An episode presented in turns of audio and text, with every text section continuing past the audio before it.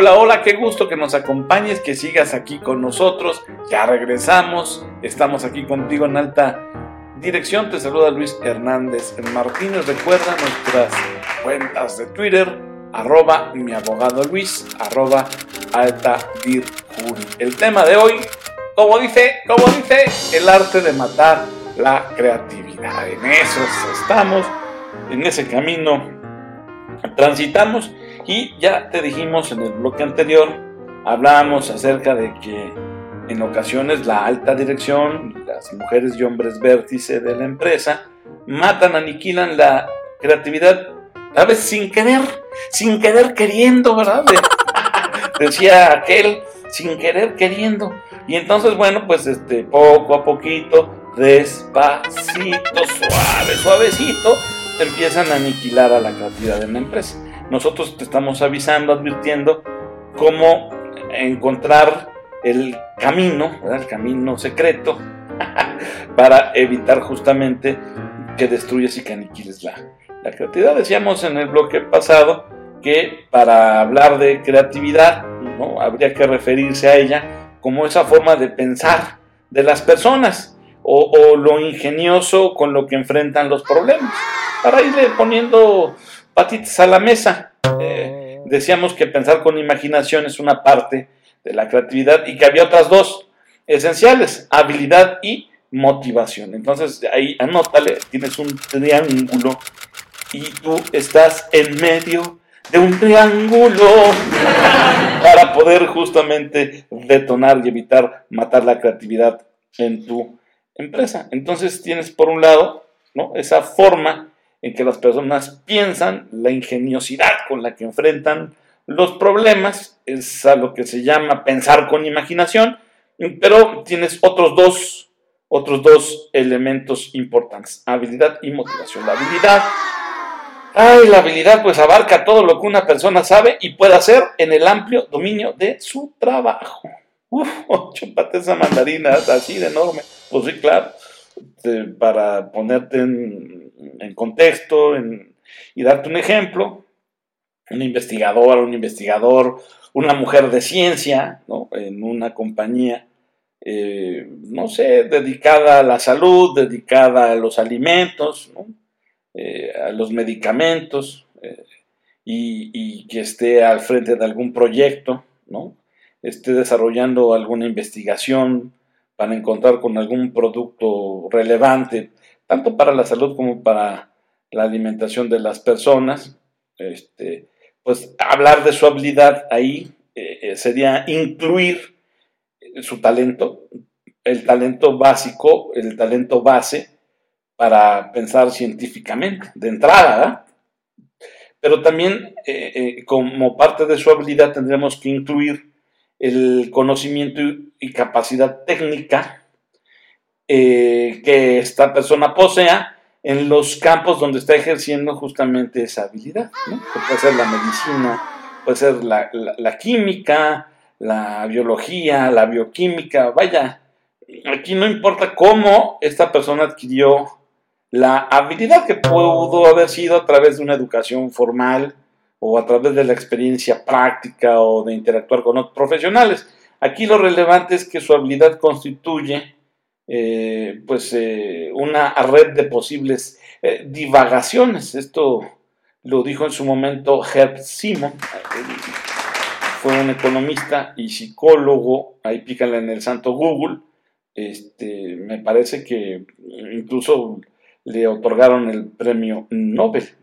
Entonces, es este espacio llamado red de posibles divagaciones, un espacio intelectual en el que la persona que utiliza su habilidad para explorar y resolver los problemas destaca. Y este espacio entre más grande y amplio sea, pues mucho mejor.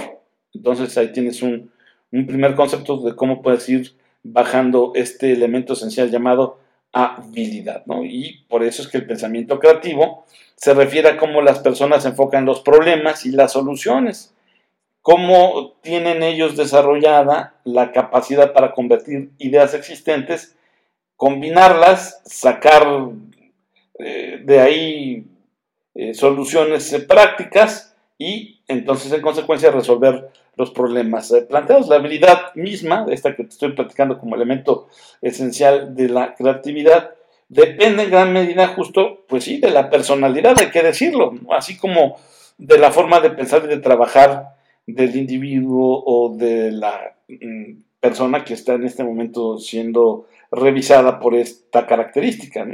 En el ejemplo que te estoy dando, que es el de esta persona que se dedica a la ciencia, pero una ciencia aplicada, por llamarlo de alguna forma, será más creativa si además su personalidad le permite sentirse cómoda al plantear sus desacuerdos con otras personas. O sea, si de manera natural este, prueba soluciones que se apartan del estándar, del status quo o, de la tradición, ¿verdad? Este, se me vino a la mente también las aportaciones de Kuhn, ¿no? un, filósofo de la ciencia que este, escribió ahí un libro que por cierto está en el Fondo de Cultura Económica, ahí me corregirá la, producción quizás del nombre, pero tiene que ver con las revoluciones científicas, el cambio de, paradigma, ¿no? esta manera de desafiarlo, pues es, es, bueno, es importante y tiene que ver con la personalidad y la habilidad, en este caso de mi ejemplo, pues del científico o de la científica. La habilidad y el pensamiento creativo son, insisto, pues materia prima de todas las personas. Eh, si fueran planetas, pues serían sus recursos naturales, ¿verdad? Por, por citar un, un, ejemplo de la relevancia que tienen estos dos, eh, estas dos características. Pero más allá, más allá de estas dos está el tercer factor, ya te lo mencioné hace ratito, que es la motivación. La, la motivación Ay, aquí sí, bueno, este, es, es, importante toda vez que determina lo que las personas pueden en realidad convertir en un hecho mm, tangible o, en alguna realidad constatable. Eh, pero claro, no todas las formas de motivación tienen el mismo impacto en la creatividad. Habrán motivaciones que vengan de fuera o motivaciones que surjan de la persona la que particularmente impacta en la creatividad es la que surge eh, de la persona, ¿no? Y esta es esencial para la, creatividad. Sí, en ocasiones la, este, la, que viene de fuera del individuo, en realidad, bueno, pues es la raíz de los problemas eh, que tendrás que enfrentar con creatividad para salir adelante en los negocios, pero la motivación intrínseca, esta que surge del individuo, este, es el más común para realmente detonar el elemento creativo. Vaya, insisto, la motivación extrínseca viene, por supuesto, del alrededor, del entorno de la gente. Es muy común, ¿no? Este, el que más utilizas tú como directivo, quizás no lo sabías, no te habías dado cuenta, pues es el dinero. Este, pero bueno, el dinero pues a veces no es suficiente no lo es todo, ¿no? Hay gente que requiere algo más que dinero para sentirse eh, motivada y entonces en ese tono incidir en su creatividad.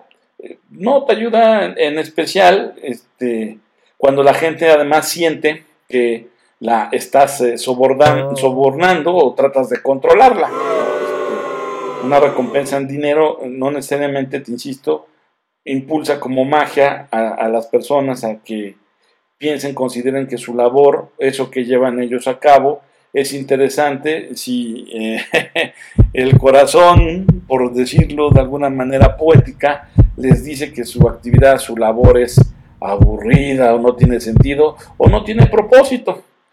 Por ello, la pasión y el interés, ese deseo de la persona para hacer algo, escucha como te lo dije, escúchalo, escúchalo, el deseo de la persona para hacer algo, ¿no? Son justamente pues, los, los ideales sobre los cuales avanza la motivación intrínseca, esta que surge de la persona. Cuando la gente, el individuo, la, la persona, el trabajador, el colaborador, está desde adentro, desde su espíritu, su alma, su corazón motivada, bueno, pues entonces se va a comprometer con su trabajo y, lo va a hacer por el reto. Hoy, le llaman challenge, pero en español reto. Y la diversión que implica, porque tampoco nadie ha dicho que esto tiene que ser aburrido, que tiene que ser así fastidioso, solemne. Claro, todavía hay gente que piensa que para que un conocimiento sea valioso, para que un conocimiento valga la pena, tiene que decirse con solemnidad, sin vaciladas, así, eh, sin ondulaciones. No, no, bueno, su lechita ya a dormir. No coincidimos, no estamos de acuerdo. Me parece que el conocimiento, ese que te ayuda a ver las, la vida de forma distinta, no tiene por qué ser plano.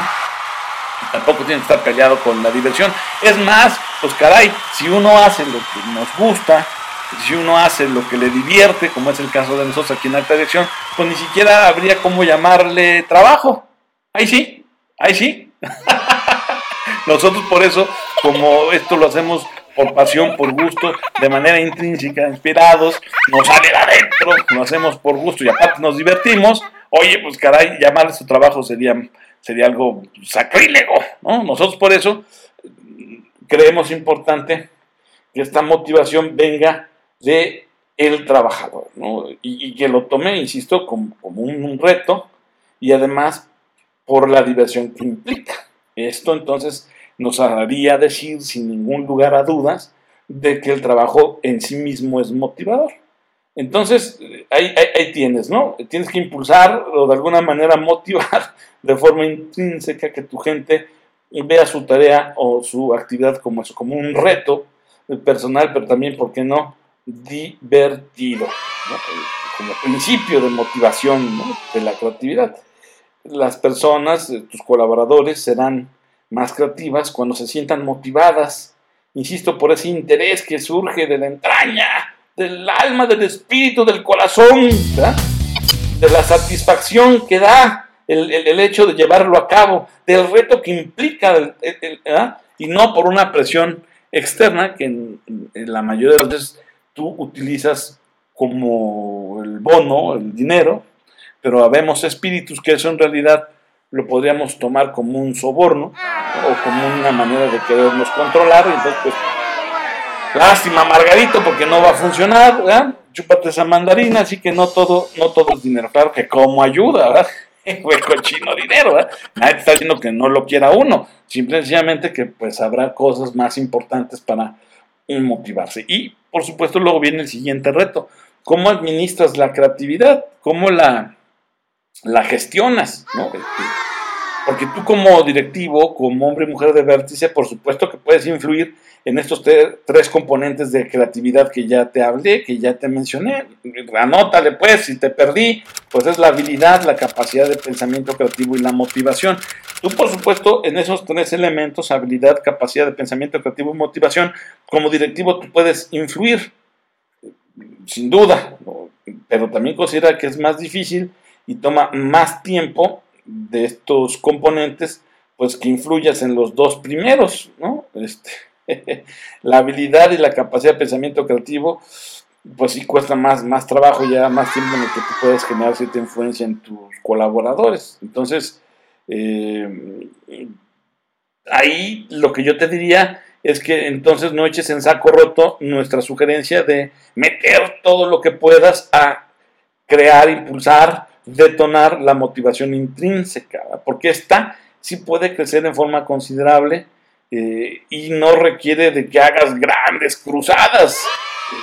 Solo bastarían cambios sutiles en el ambiente de la organización para que tus colaboradores empiecen a sentirse motivados de manera intrínseca. ¿no? Este, claro, esto no quiere decir que tú como directivo debas renunciar a mejorar la habilidad y la capacidad del pensamiento creativo.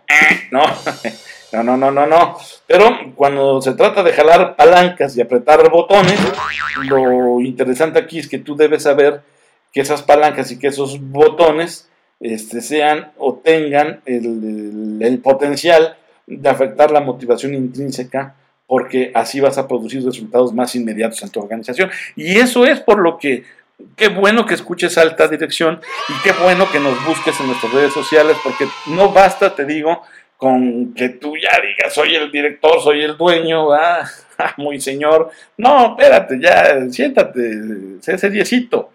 Se trata también de conocer a tu gente y de hacer esos cambios que le permita al colaborador sentirse inspirado, apasionadamente retado y en consecuencia detone de manera intrínseca pues su motivación para también impactar de manera positiva a la creatividad. Pero ahora, ¿cuáles son esas prácticas directivas que afectan la creatividad? ¿Cómo le hago, verdad? ahora sí que, ¿cómo se llama? Pues con mucho gusto te lo digo en el siguiente bloque. Regresamos.